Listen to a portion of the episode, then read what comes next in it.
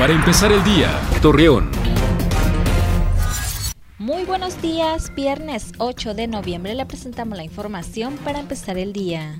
León Reyes Rosales, presidente de la Canaco en Gómez Palacio, informó que se espera que se tenga una buena derrama económica en las próximas ventas del Buen Fin.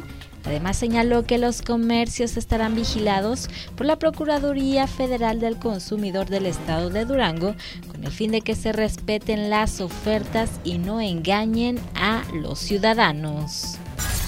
Alumnos que cuentan con algunos padecimientos del Centro de Atención Múltiple José R. Mijares, que está ubicado en la colonia Luis Echeverría de Torreón, realizan la venta de diferentes productos, desde alimentos hasta productos de limpieza, con el fin de que los jóvenes se formen laboralmente.